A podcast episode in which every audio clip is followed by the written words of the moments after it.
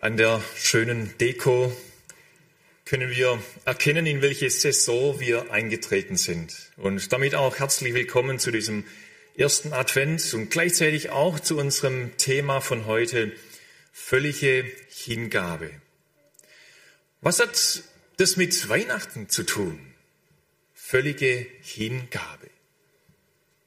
Wir werden es anhand von dem Leben von Maria erkennen, was es bedeutet, wie, wie diese junge Frau ihr Leben dem Herrn gegeben hat und was es mit uns zu tun hat, was es auch mit Advent zu tun hat. Advent, wir wissen, es bedeutet Ankunft. Das Volk Israel hatte ja viele Jahre, Zehnte, Hunderte von Jahren haben sie auf die Ankunft ihres verheißenen Messiases gewartet. Viele haben das gar nicht erkannt. Es war finster in dieser Zeit. Und wir haben es vielleicht schon gemerkt in den Läden, da merkt man schon ab Oktober, ja, wie es da glitzert und wie, wie der Kommerz so anläuft und sie wollen verkaufen und möglichst viel auch Gewinn machen in der Weihnachtszeit, ist ja auch, ja, jedes Jahr ist es so, ja. Aber was hat eben diese Ankunft mit uns zu tun? Wir müssen wissen, dass damals in dieser Zeit, da war es nicht so alles so romantisch und niedlich und nett und, und so schön an Weihnachten, sondern es war wirklich eine ganz harte Zeit.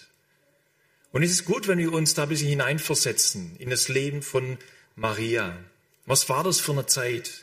Eine Zeit, wo die Juden unter dem eisernen Griff der Römer gefangen waren. Es war eine sehr harte Zeit, wo die Menschen vor allem die Juden, die waren sehr arm. Sie konnten sich nicht entwickeln. Sie waren unterdrückt von den Römern. Eine harte Zeit. Und in, in solch eine Zeit wird der Retter geboren. Der Messias. Jedes Mal, wenn wir die Jahreszahl schreiben, und es kommt bald ja ein Silvester, Neujahr, das schreiben wir jetzt dann bald 2023.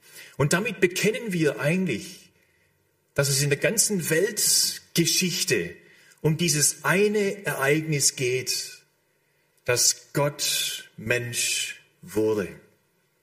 Dieses Geheimnis der Inkarnation, dass Gott einen Weg gefunden hat, wie er mit den Menschen wirklich gut kommunizieren kann. Das bekennen wir, wenn wir die Jahreszahl schreiben. Und ich finde, das hat der Astronaut James Irwin sehr gut ausgedrückt, indem dass er sagt, es gibt etwas viel Wichtigeres, als dass der Mensch auf dem Mond wandelte. Und das ist Gott, der auf der Erde wandelte. Und an das denken wir in dieser Zeit. Immer wieder kommt es und wir werden immer wieder so überrascht. Was? Schon wieder? Weihnachtszeit? Schon wieder? Advent? Ja?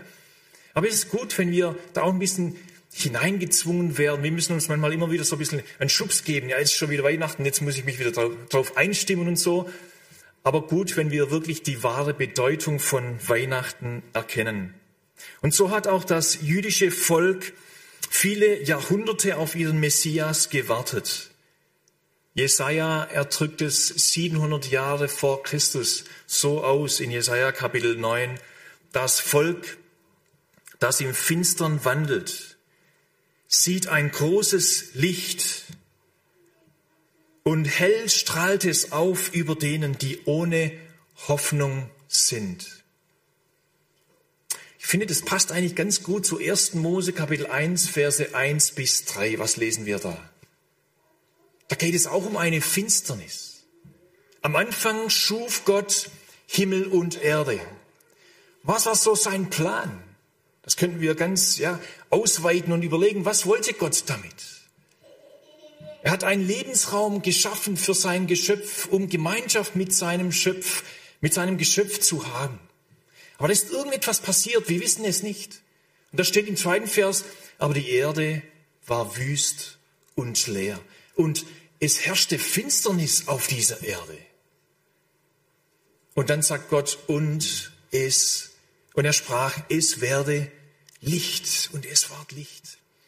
Das ist wie wenn, wie wenn Gott in diesen ersten drei Versen schon die ganze die ganze Weltgeschichte uns zeigen würde.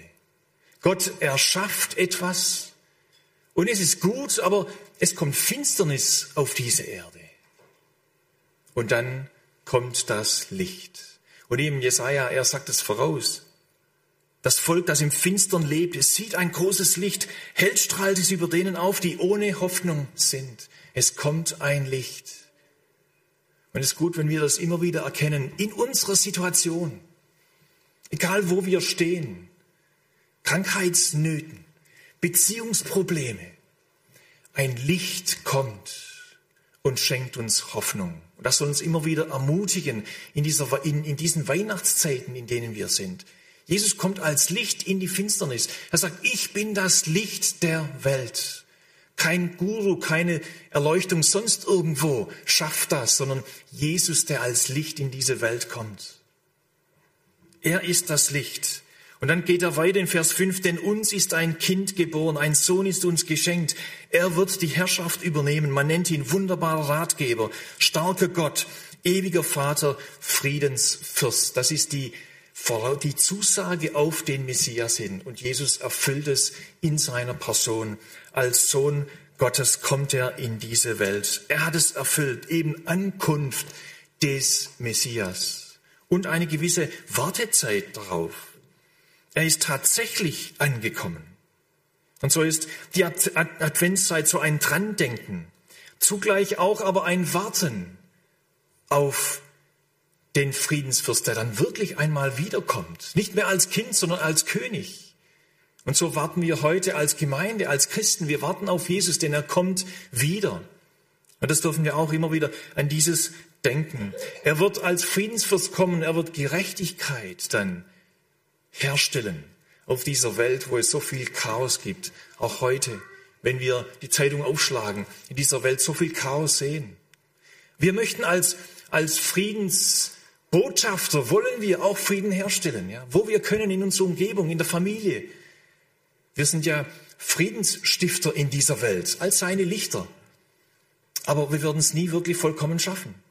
Wir wollen ein Einfluss sein, ein guter Einfluss sein in dieser Welt, aber gleichzeitig beten wir, dein Reich komme, der Friedensfürst, er wird mal kommen, da freue ich mich drauf.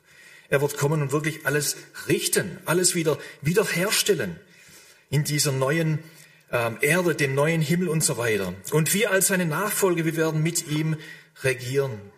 Aber davor möchte er auch an unseren Herzenstüren ankommen. Auch Ankunft. Dass wir als Person mit offenen Herzen da sind. Jesus, er kommt und klopft an unsere Herzenstüren als der Friedensfürst. Und wenn wir ihn einlassen, dann sind wir wirklich angekommen. Er ist angekommen und wir sind auch wirklich angekommen. Und wir haben wirklich auch das Ziel erreicht in dem Sinn, dass wir Frieden gefunden haben. Und ich denke, deshalb ist es auch passend, wenn wir die Einstellung von Maria anschauen, als ihr eben gesagt wurde, dass sie erwählt worden ist, den Gottes Sohn auf diese Welt zu bringen. Was bedeutete das für diese junge Frau? Das wollen wir heute anschauen. Es bedeutete völlige Hingabe für sie. Und für, für die, die letzten Sonntag nicht da waren, ist wie eine, eine Fortsetzung von dem Thema Hingabe. Letztes Mal haben wir das, die Geschichte von Jesus gesehen, wie er den Jüngern die Füße gewaschen hat. Und so auch ein gewisses Risiko eingegangen ist. Hingabe bedeutet auch ein gewisses Risiko. Das werden wir heute auch, auch sehen. Er hat ihnen die, die, die Füße gewaschen und gezeigt, dass er als Leiter, als Meister, als Lehrer eigentlich der Diener ist für seine Jünger und so auch wir in Hingabe leben dürfen. Und so erkennen wir auch in dieser Hingabe von Maria, erkennen wir etwas, ähm, was wir als Gehorsam benennen. Und das werden wir auch ein bisschen anschauen. Was bedeutet es für Maria, eben dem Herrn gehorsam zu sein? Ihr dürft gerne aufschlagen, Lukas Kapitel 1, und da lesen wir ab, ab, Vers 26. Die Geschichte von Maria und wie, wie das so ging, wie sie sich einstellte auf diese Botschaft von dem Herrn. Lukas Kapitel 1, Vers 26. Und im sechsten Monat wurde der Engel Gabriel von Gott in eine Stadt in Galiläa gesandt, die Nazareth heißt. zu einer Jungfrau, die einem Mann mit Namen Josef vom Haus David verlobt war. Und der Name der Jungfrau war Maria. Und der Engel kam zu ihr hinein und sagte, sei gegrüßt, du Begnadete. Der Herr ist mit dir, du Gesegnete unter den Frauen. Aber als sie ihn sah, erschrak sie über sein Wort und überlegte, was das für ein Gruß sei. Und der Engel sagte zu ihr, fürchte dich nicht, Maria, denn du hast Gnade bei Gott gefunden. Siehe, du wirst schwanger werden und einen Sohn gebären, und du sollst seinen Namen Jesus nennen. Der wird groß sein und Sohn des Höchsten genannt werden, und Gott der Herr wird ihm den Thron seines Vaters David geben. Er wird über das Haus Jakobs herrschen in Ewigkeit und sein Königreich wird kein Ende haben. Da sagte Maria zum Engel, wie soll das zugehen, da ich von keinem Mann weiß? Der Engel antwortete ihr, der Heilige Geist wird über dich kommen und die Kraft des Höchsten wird dich überschatten. Darum wird auch das Heilige, das von dir geboren wird, Sohn Gottes genannt werden. Und sie, Elisabeth, deine Verwandte, ist auch schwanger mit einem Sohn in ihrem Alter und ist jetzt im sechsten Monat, von der man sagt, dass sie unfruchtbar sei. Denn bei Gott ist kein Ding unmöglich. Maria aber sagte, siehe, ich bin des Herrn Magd, mir geschehe nach deinem, nach deinem Wort. Und der Engel verließ sie. An dieser Geschichte wollen wir erkennen, was es bedeutet, wirklich in Hingabe zu leben gehorsam zu sein und dann auch zu erkennen, dass die Kraft von Gott durch Hingabe erlebt werden kann. Gehorsam ist ja heute kein Lieblingswort, war vielleicht noch nie, ich weiß nicht. Es ist wie so ein, ein Unwort und da denken wir ganz schnell an, an etwas Unterdrückendes. Ich muss gehorsam sein. Ja, wir ver, verstehen das manchmal oft auch nicht wirklich richtig. Es geht hier nicht um einen Kadavergehorsam, wo man willenlos ist und eben wie ein Kadaver einfach hin und her bewegt werden kann. Und der Kadaver, der kann ja nichts tun. Er, er wird hin und her geschoben und ist einfach Gehorsam, ja. Das bedeutet Gehorsam nicht im biblischen Sinne, sondern ein, ein willentliches sich einer Allmacht unterordnen jemanden anderen sich unterordnen, willentlich. Das heißt, ich freiwillig, ja, tue ich mich Gott unterordnen. Und warum tue ich das? Weil da eine Beziehung da ist. Weil, weil Gott mein Vater ist. Und er meint es gut mit mir. Und das wollte Gott schon von Anfang an. Auch mit diesen, mit diesen Leitlinien, die Gott dem Volk Israel gab, das war nicht etwas, das sie einengen sollte, sondern wenn du so lebst, dann wird es dir gut gehen, dann wird Gott dich segnen, dann wird dein Leben gelingen. Deshalb auch Gehorsam, ja. Wenn du, wenn du mir gehorchst, wenn du mir folgst, Gehorsam hat, hat ja was mit Horchen zu tun, ja, dann wird es dir gut gehen. Und deshalb erkenne ich in diesem Wort Gehorsam auch ein, ein Beziehungsthema. ich tue mich willentlich dem Herrn unterordnen und möchte ihm folgen, weil ich weiß, dass er es gut meint mit mir. Selbst Jesus hat sich dem Vater untergeordnet. Er hat sogar, die Bibel sagt, er hat sogar Gehorsam gelernt. Es war ein Wachstum da in, im Gehorsam.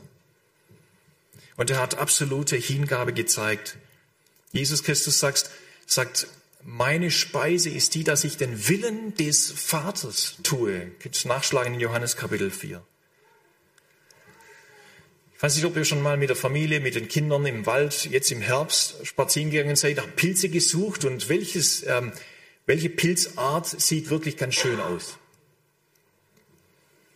Der Fliegenpilz, genau, schön rot mit den weißen äh, Tupfer drauf, sieht wirklich sehr, sehr schön aus. Und wenn, wenn dein Sohn und deine Tochter dorthin geht und die möchte ich haben, die schmeckt bestimmt ganz super lecker. Ja. Und dann sage ich als Eltern, nein, die ist giftig, die essen wir nicht. Wenn mein Kind nicht gehorcht und sagt, ich weiß es besser, ja.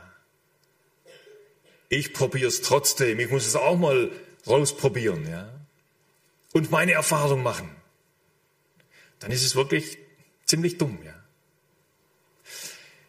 Ist vielleicht ein Bild auch für uns. Gott, unser Vater, er weiß, was gut ist für uns. Und ich, es ist gut, wenn ich gehorche.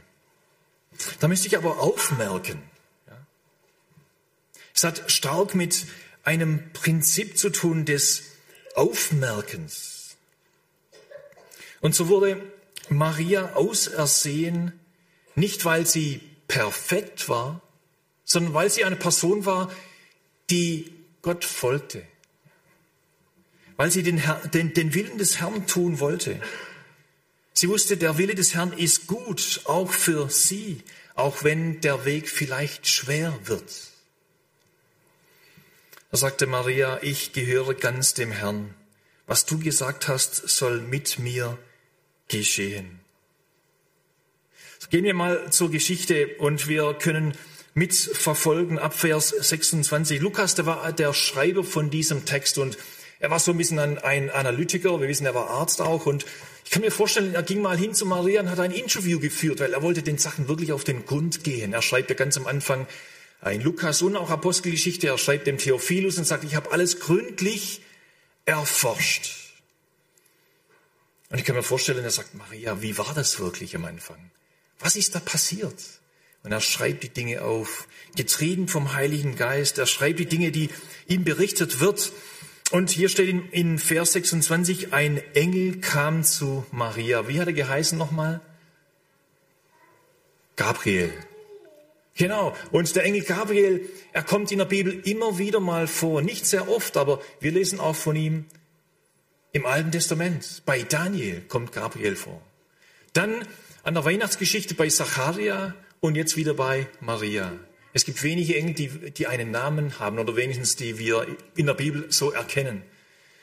Und ich finde es erstaunlich immer wieder, wenn ein, ein etwas ganz Besonderes in der, in der Weltgeschichte passiert, da treten Boten von Gott auf.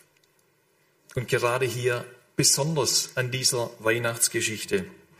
Es scheint, als ob der ganze Himmel mobilisiert wird und da kommt etwas in Fahrt. Und weil es so ein ganz wichtiges Ereignis ist, da sendet Gott Boten. Wie soll Maria das sonst verstehen? Dass dieses Wunder geschieht, dass eine Jungfrau schwanger wird. Das ist, das, das, das geht nicht. Ja.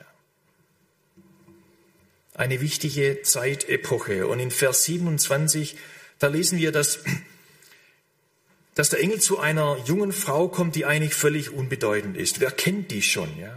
Wie alt war die wohl? Man sagt 14, 15, 16, so in diesem Teenager-Alter. Eigentlich ungeeignet für eine so wichtige Aufgabe. Sehr jung, unerfahren, wahrscheinlich arm, ungebildet vermutlich. Die soll so eine wichtige Aufgabe tun. Da erkennen wir, bei Gold spielt, spielt äh, Bildung, oder ob man gescheit ist, ja, oder ob man irgendwie was vorweisen kann, nicht wirklich eine Rolle. Gott kann durch viel oder durch wenig kann der etwas tun. Das ermutigt mich immer wieder. Auch in unseren Limitationen kann Gott. Es steht doch am, am Ende von diesem Text, denn bei Gott ist kein Ding unmöglich. Gott kann. Und so auch bei Maria. Aber es hat vermutlich ihre Pläne völlig durchkreuzt. Sie war verlobt mit einem, mit einem Mann, den sie eigentlich im Heiratsprozess war. Und jetzt kommt diese Botschaft und wir können uns mal so ein bisschen in ihre Schuhe uns versetzen und, und mal überlegen, was geht so Maria durch den Kopf in diesem Moment? Frauen können es vielleicht noch, noch viel besser ja, empfinden. Als Jungfrau schwanger werden? Wenn das wirklich so ist, wie soll ich das den anderen erklären? Die sagen, das spinnst, das gibt's gar nicht. Ja. Welche Bedeutung hat wohl das Kind, wenn das wirklich so ist? Ja? Nicht von einem Mann, sondern von Gott, vom Heiligen Geist. Dann muss es ja ein besonderes Kind sein. Warum gerade mich? Haben wir das auch schon manchmal gedacht? Warum gerade mich? ich in dieser Situation nicht selbst verschuldet, sondern Einfach so.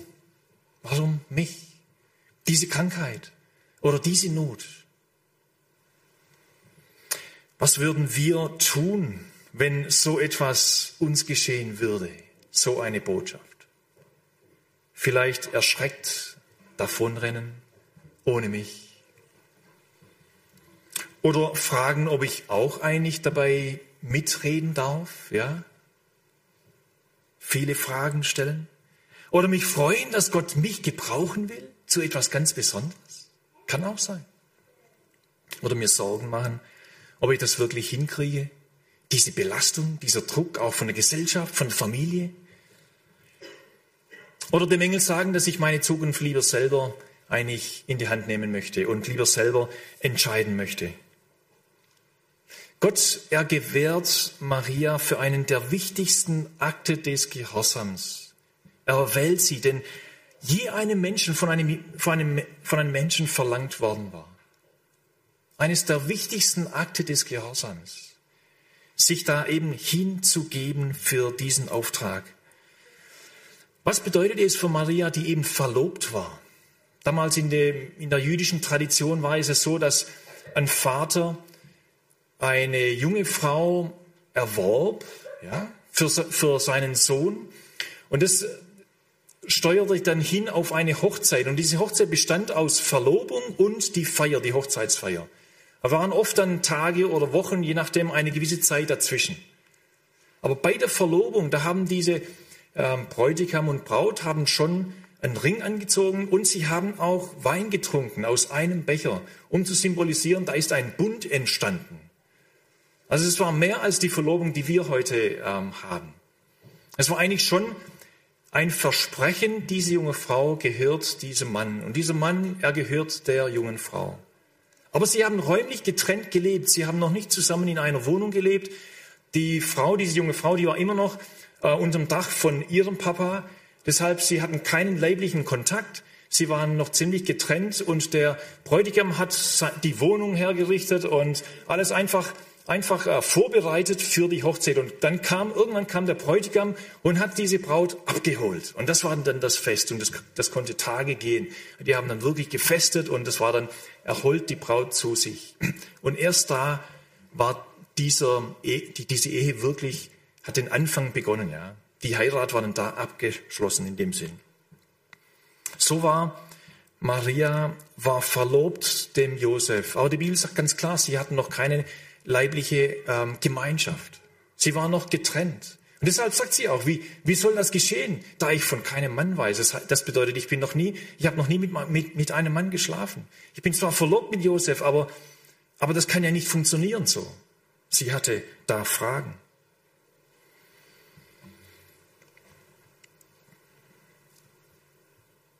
Irgendwie stellt Gott bei Maria ihr Leben völlig auf den Kopf. Und vorher, sie hatte ganz normales Leben. Und in Vers 30 ist interessant, wie, wie der Engel der, der Maria sagt, fürchte dich nicht, Maria, denn du hast Gnade bei Gott gefunden. Das heißt, Gnade bedeutet ein, ein, ein, ein, ein Geschenk, ja. Wie soll das ein Geschenk sein? Ihr Leben so, so in Chaos zu versetzen. Du hast Gnade bei Gott gefunden. Du bist die Begnadete. Eigentlich eine gute Nachricht und trotzdem eine total verwirrende. Gottes Gunst führt nicht automatisch zu Erfolg oder zu Ruhm oder zu Reichtum oder zu irgend so etwas. Aber seine Gunst auf das Leben von Maria. Einerseits eine Ehre für sie, die Mutter des Herrn zu sein, aber es bedeutet auch viel Leid, viel Unverständnis. Vielleicht eben, dass sie lustig gemacht wird von den Freunden, Sie wusste, es könnte sein, dass mein Verlobter sich trennt von mir, weil das ja nicht sein darf. Gefahr von Steinigung laut dem Alten Testament. Und es wird ihr auch zugesagt, ein Schwert wird durch dein, deine Seele gehen. Sie muss in ihrem Leben mit ansehen, wie ihr eigener Sohn ermordet, gekreuzigt wird. Heute wird sie gepriesen, ja. Ihre Hingabe, ihr Gehorsam war Teil vom göttlichen Plan zu unserer Erlösung. Und das finde ich schon sehr bezeichnend. Gehorsam eben auf Gott hören. Was bedeutet es für mich? Zu erkennen, was Gott in meinem Leben möchte. Vieles ist ja schon offenbar in diesem Wort, das wir haben. Was bedeutet Gott folgen? Wie redet Gott heute? Er redet durch sein Wort zu uns. Und so war Maria dem Wort gehorsam. Sie hat nicht gezweifelt, sie hat nur gefragt, wie soll das geschehen? Da steigt bei mir schon die Frage auf, was ist, was ist meine Aufgabe in dieser Welt? Für Maria es bedeutet, den Sohn Gottes auf dieser Welt, auf diese Welt zu bringen.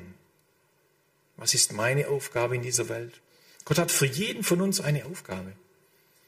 Das muss jetzt nicht irgendwas ganz Außergewöhnliches sein, aber einfach Gott zu bitten, Herr, zeige mir, was mein Auftrag ist. Jeder von uns hat einen Auftrag in dieser Welt. Und ich habe da eine, eine, ein Beispiel oder eine Geschichte des Josef Damien. Er hatte auch eine Aufgabe gefunden, die er mit ganzer Hingabe ausgeübt hat. Es war im Jahre 18 oder er hat gelebt von 1840 bis 1889. Er ist nur 49 Jahre alt geworden, genauso alt wie ich heute bin. Er ist ein belgischer Missionar, der nach Hawaii ging und hat dort auf einer Insel dort bei Hawaii hat er Lepra-Kranke äh, versorgt. Da hat man diese, diese kranke Menschen dorthin gebracht auf diese Insel. Und er hat ihnen geholfen. Er hat dort auch eine Kirche aufgebaut und er pflegte die Kranken. Jeden Morgen, wenn er dort in diese Lepra-Station ging, hat er die kranken Menschen ähm, begrüßt mit dem Wort, Guten Morgen, liebe Glaubensgenossen, die auch zum, zum Glauben an Jesus gekommen sind. Ein Zitat stammt von ihm. Er sagte, ich mache mich den Leprakranken ein Leprakranker, um sie für Christus zu gewinnen. Ein Mann, der Hingabe lebte. Ein Risiko. Welches Risiko? Auch krank zu werden. Vor allem damals. Noch keine Medizin für solche Kranke. Er hat Flöten gebaut für Kranke ohne, Kinn, äh, ohne Finger. Er veranstaltete Rennen mit, mit, mit Kindern, die nur Stümpfe hatten. Er baute unzählige Häuser, Schulen, Brunnen, begrub Lepra-Kranke. Er hat sein Leben wirklich hingegeben für diese Gemeinschaft. Eines Morgens nahm er die Kanne mit kochendem Wasser und verschüttete etwas Wasser auf seinen Fuß. Er hat nichts gespürt. Er erschrak. Dann nahm er Wasser und schüttete es auf den linken Fuß. Er spürte nichts. Dann wusste er, was geschehen ist. Er hat auch Lepra bekommen. Am nächsten Morgen ging er zur Gemeinschaft und er sagte nicht mehr Guten Morgen, liebe Glaubensgemeinschaft, sondern er sagte Guten Morgen, liebe Lepra-Genossen. Es gibt dort ein Grab, er war dort begraben, aber die belgische Regierung wollte seinen Leichnam in Belgien begraben, aber die Leute von Hawaii, die sagten, nein, er gehört eigentlich uns, er hat uns gedient, das ist unser, ja, unser Diener, unser äh, Missionar und so.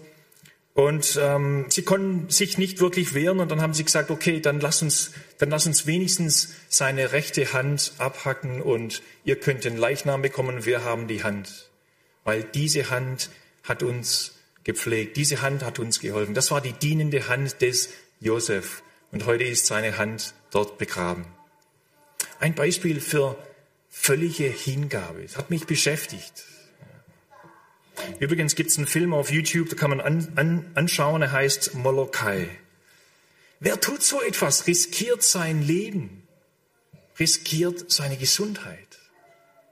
Ein hingebendes Leben. Nicht jeder von uns hat diesen Auftrag, diesen Auftrag. Aber jeder von uns hat einen Auftrag und den wollen wir mit Hingabe für Gott leben. So wie eben Maria, sie war gehorsam. Was ist dein Auftrag in dieser Welt? Und diese Hingabe hat etwas ausgelöst in ihrem Leben. Sie hat die Kraft Gottes erlebt. Manchmal fragen wir uns, wie, wie kann ich Gottes Kraft erleben? Durch Hingabe, durch Gehorsam. Und Gott manchmal auch auf einen gewissen einen Test stellen. Hingabe, Leben. Gehen wir weiter mit Vers 31. Da steht jetzt, siehe, du wirst schwanger werden und einen Sohn gebären und sollst seinen Namen Jesus nennen. Was wurde eigentlich im Alten Testament verheißen? Welcher Name würde er haben? Weiß es jemand? Immanuel, genau. Warum jetzt hat der Engel das nicht wirklich verstanden? Oder was bedeutet Immanuel? Gott mit uns. Und warum jetzt auf einmal Jesus? Ja, Jesus bedeutet auf Hebräisch, Josua bedeutet Retter. Jesus der Retter. Aber Immanuel ist eine, eigentlich so ein prophetischer Name, eine, eine Bezeichnung von einer Person, so wird diese Person leben. Gott mit uns. Jesus, der eben als Gott in diese Welt kommt. Johannes Kapitel 1, Vers 14, das steht hier. Das Wort wurde Fleisch. Und wir sahen seine Herrlichkeit. Und es, er, es wohnte unter uns. Das ist Immanuel, Gott mit uns. Eine Bezeichnung, eine prophetische Bezeichnung von dieser Person. Und jetzt wird er Jesus genannt, der Retter. In diesem Namen ist Heil. Jeder, der zu ihm kommt und sein Leid, seine Sünde, seine Schuld bekennt, ihm vertraut, kann Vergebung erleben, eine Wiederherstellung erleben. Und eben tausend Jahre vorher, da wurde David verheißen, dass Davids Thron ewig bestehen wird. Das ist in Jesus Christus, nicht in einem normalen ähm, irdischen Menschen, sondern in Gottes Sohn. Und er wird ewig, diese, dieser Thron wird ewig sein. Und eben jetzt in Vers 34, da sagte Maria zum Engel, wie soll das zugehen, da ich von keinem Mann weiß? Es soll eben ein Wunder geschehen. Und Wunder gab es immer wieder in der Geschichte. Und das wurde ein wirklich ein gewaltiges Wunder. Und Lukas, der Arzt, er, er verstand es, ja, er verstand es, was es bedeutet, ohne Mann schwanger zu werden. Natürlich verstand er es nicht, aber er wusste, es geht nicht, es ist unmöglich, ja.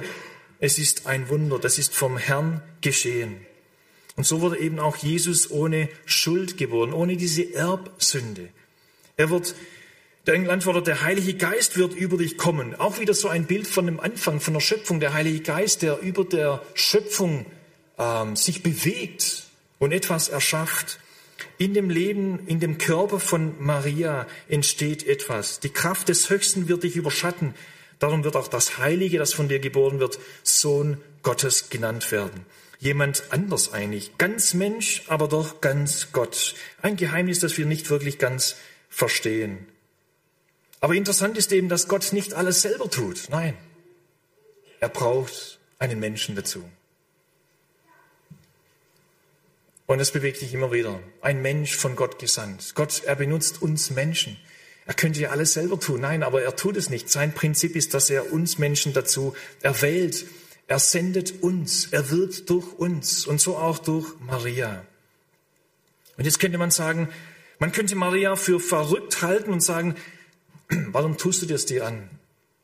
Du weißt gar nicht, was alles kommt. Diese Scham, diese äh, belächelt werden oder ausgestoßen werden vielleicht von der Familie. Dein Verlobter verlässt dich vielleicht. Josef hat es auch vor. Er wollte Maria heimlich verlassen und er dachte, laut dem Gesetz wäre es möglich, dass Maria jetzt, weil sie jetzt schwanger wurde, natürlich wurde sie von einem anderen schwanger, das heißt, laut Gesetz sollte sie dann diese andere Person heiraten. Und er wollte sie heimlich verlassen, indem dass sie eben den anderen heiratet von dem dieses Kind ist. Und da wusste Gott, ich muss mit Josef auch ein Wörtchen reden. Und er kommt zu Josef und sagt, verlass sie nicht, nimm sie zu deiner Frau. Denn das, was in ihr ist, ist nicht von einem normalen Mann, es ist vom Herrn geschehen. Und eben Maria, sie, sie nimmt ein Risiko auf sich. In dieser Hingabe, in der sie lebt, nimmt sie ein Risiko auf sich. Josef Diamond, ja, er nimmt ein Risiko auf sich. Nachfolge ist auch manchmal mit Risiken verbunden. Im Alten Testament in Prediger Kapitel 4, da steht, wer immer auf den Wind sieht, wird nie säen.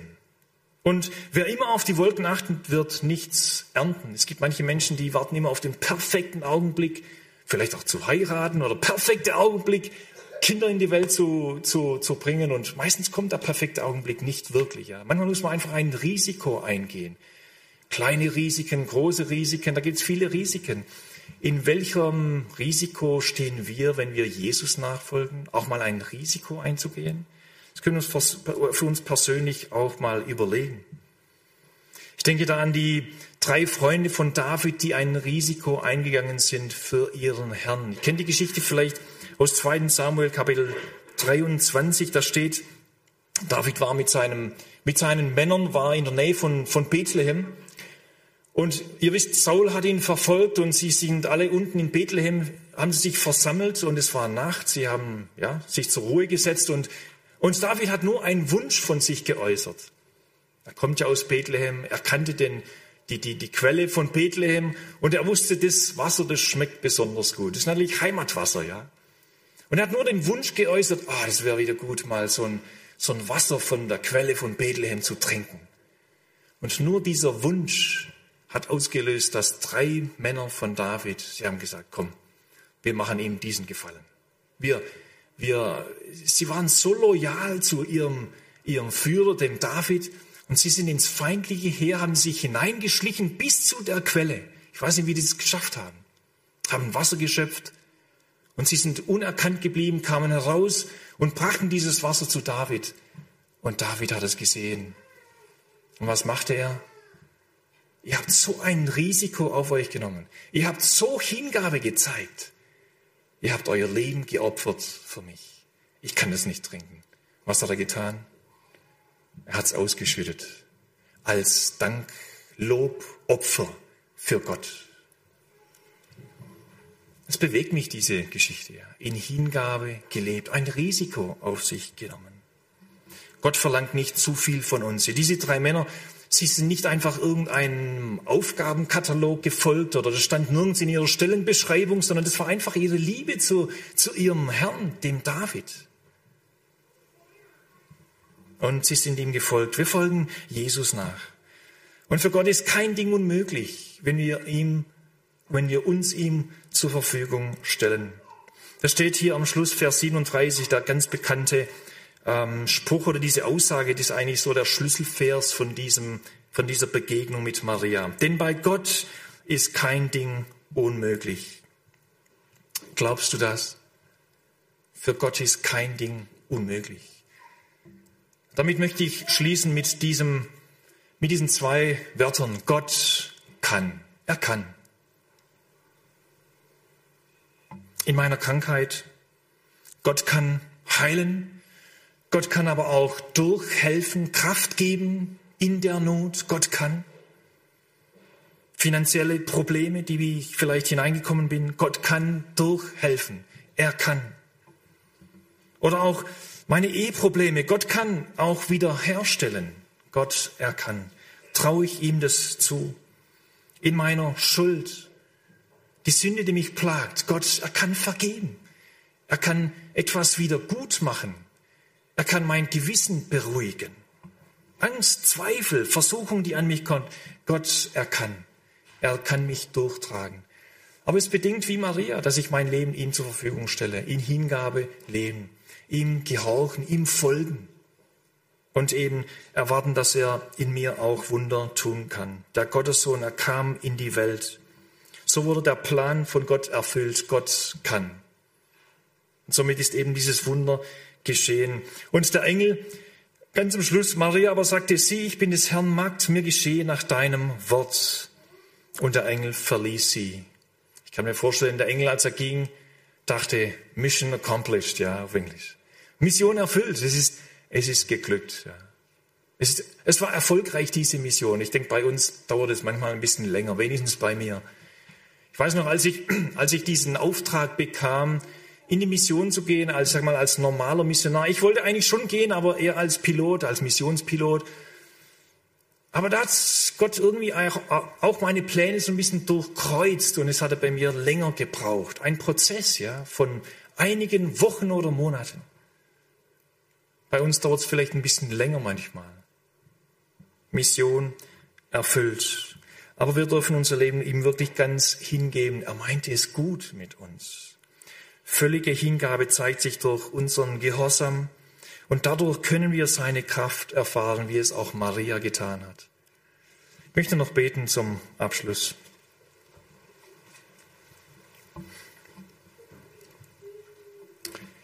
Himmlischer Vater, vielen Dank, dass wir unser Leben immer wieder dir hingeben dürfen.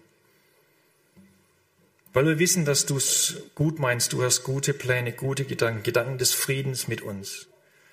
Und wir wissen auch aus deinem Wort, dass deine Pläne nicht oder dein Weg mit uns nicht unbedingt immer nur einfach ist oder sind. Aber wir wissen, dass du immer bei uns bist und das gibt uns Mut und Kraft und neue Hoffnung und ermutigt uns immer wieder, dass wir dir folgen. Jesus, du bist uns vorangegangen als derjenige, der in wirklicher Hingabe gelebt hat, ein Risiko eingegangen und wir folgen dir. Und ich bitte dich, dass du uns immer wieder neu, immer wieder neu ja, Kraft gibst, uns dir ganz und völlig hinzugeben. Auch in dieser neuen Woche möchten wir mit dir leben, dir folgen. Danke für all die Zusagen, die für unser Leben gilt, gel gel gelten, so auch wie im Leben von Maria, die eine Begnadete sie war, die erlebt hat, wie deine Gegenwart sie erfüllt hat und sie mit dir unterwegs war. Danke, dass du da mit uns gehst und wir mit dir leben dürfen. Segne uns beim Auseinandergehen. Danke, dass wir dich haben und du mit uns gehst. Amen.